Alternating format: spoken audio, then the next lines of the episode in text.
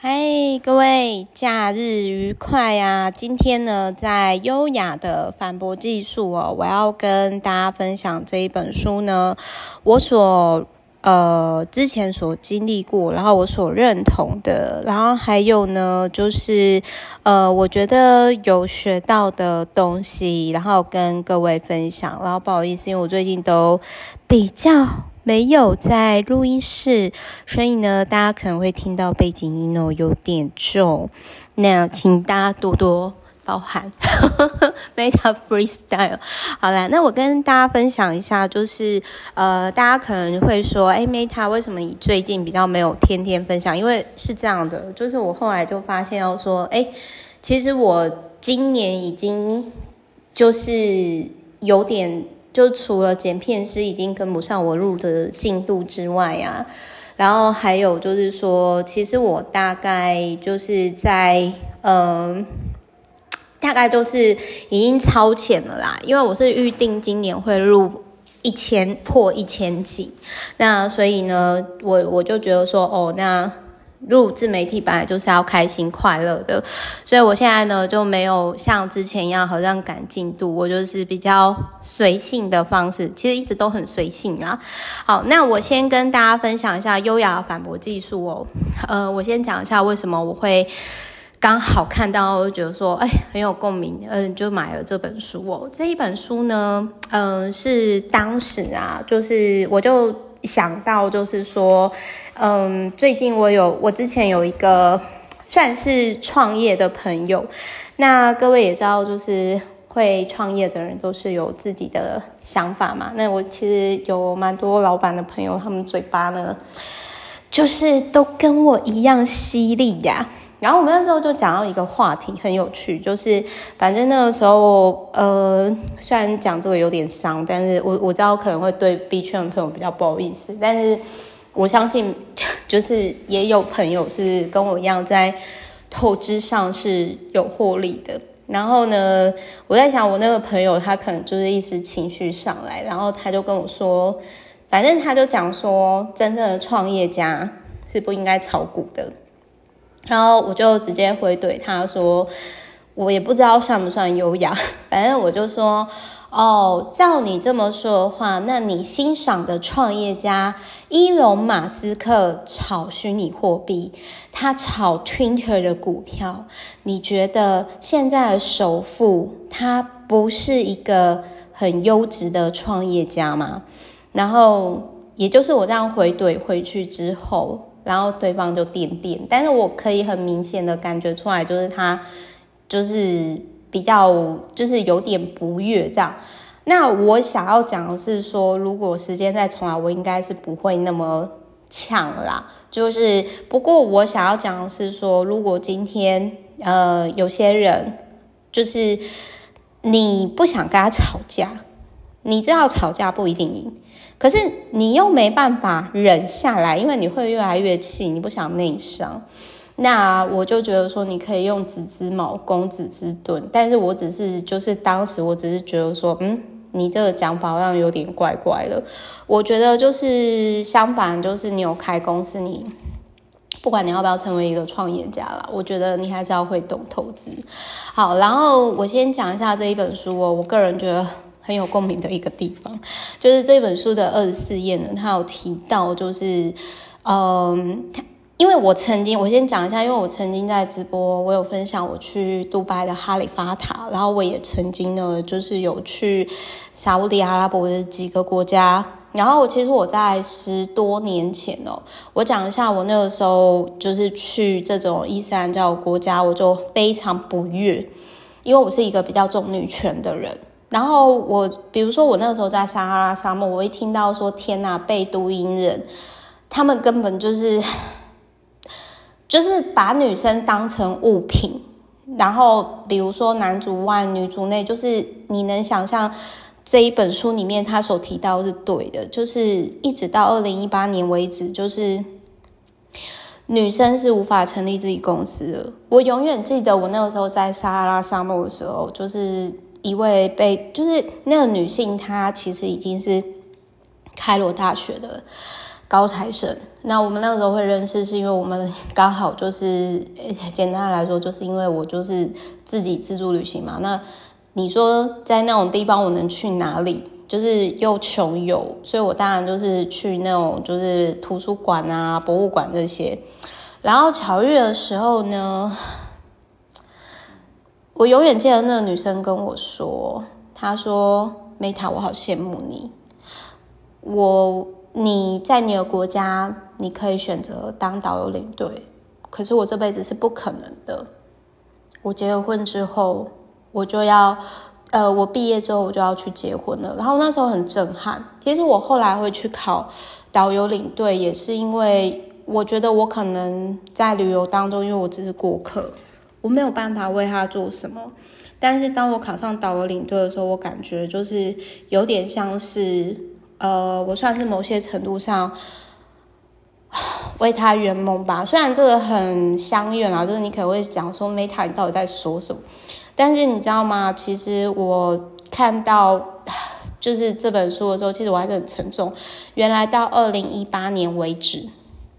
女生在他们伊斯兰教，就是在沙乌地阿拉伯是无法成立自己的公司。然后更让人家生气的是，二零一九年未经监护人同意，女性不能出国。所以，呃，我想要跟大家分享的是说，就是我。我以前啦，我拥有太多，然后我常常会抱怨嘛嘛。可是后来我，我回到十多年前我的初衷，我就突然间觉得说，我已经很感谢我拥有一切。比如说，我公司已经六年多了，然后比如说，就是我可以自己出国，我有自己的公司，我已经很感谢。然后，当然，这并不代表说我的生活当中没有其他问题，其实搞不好还是有非常多需要打怪的问题。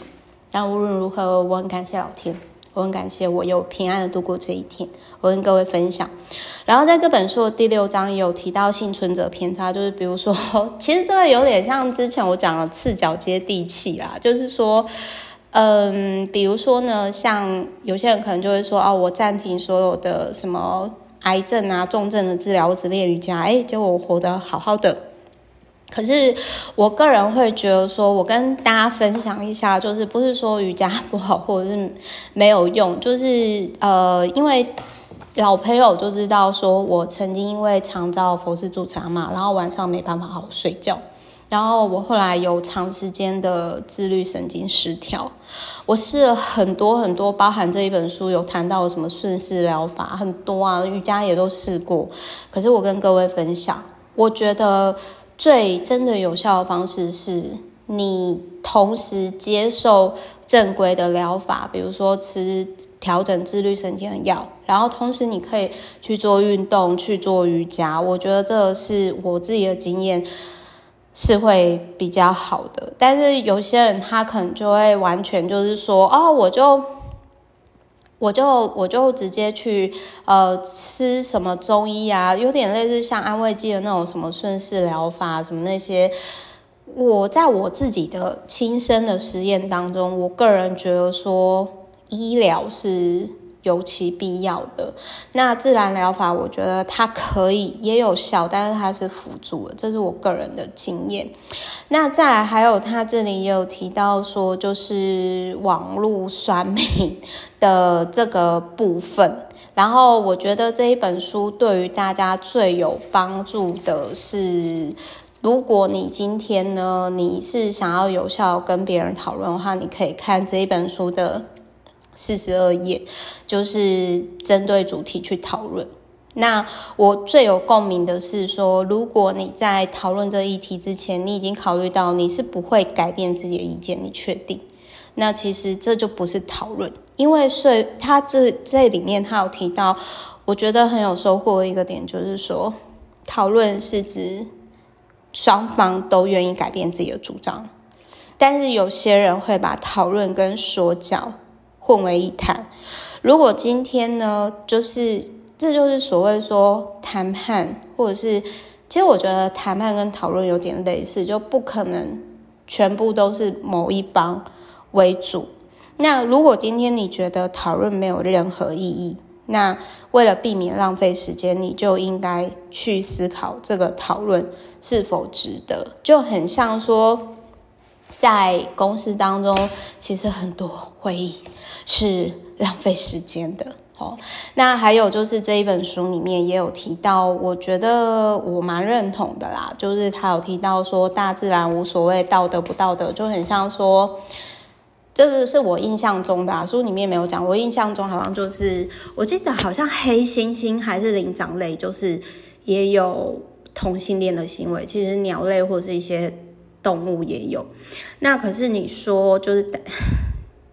大自然会去谴责这个不道德嘛？因为我自己是蛮支持多元成家或者是同志啊。虽然说我是我是异性恋，我是直女，但我个人并不会排斥。我也有。我也有同志圈的朋友，好，所以反正我这本书呢，我就跟大家分享，就是，如果你今天你跟我一样，你是本身自己有公司，而且你是呃很喜欢到处出国、到处旅行的人。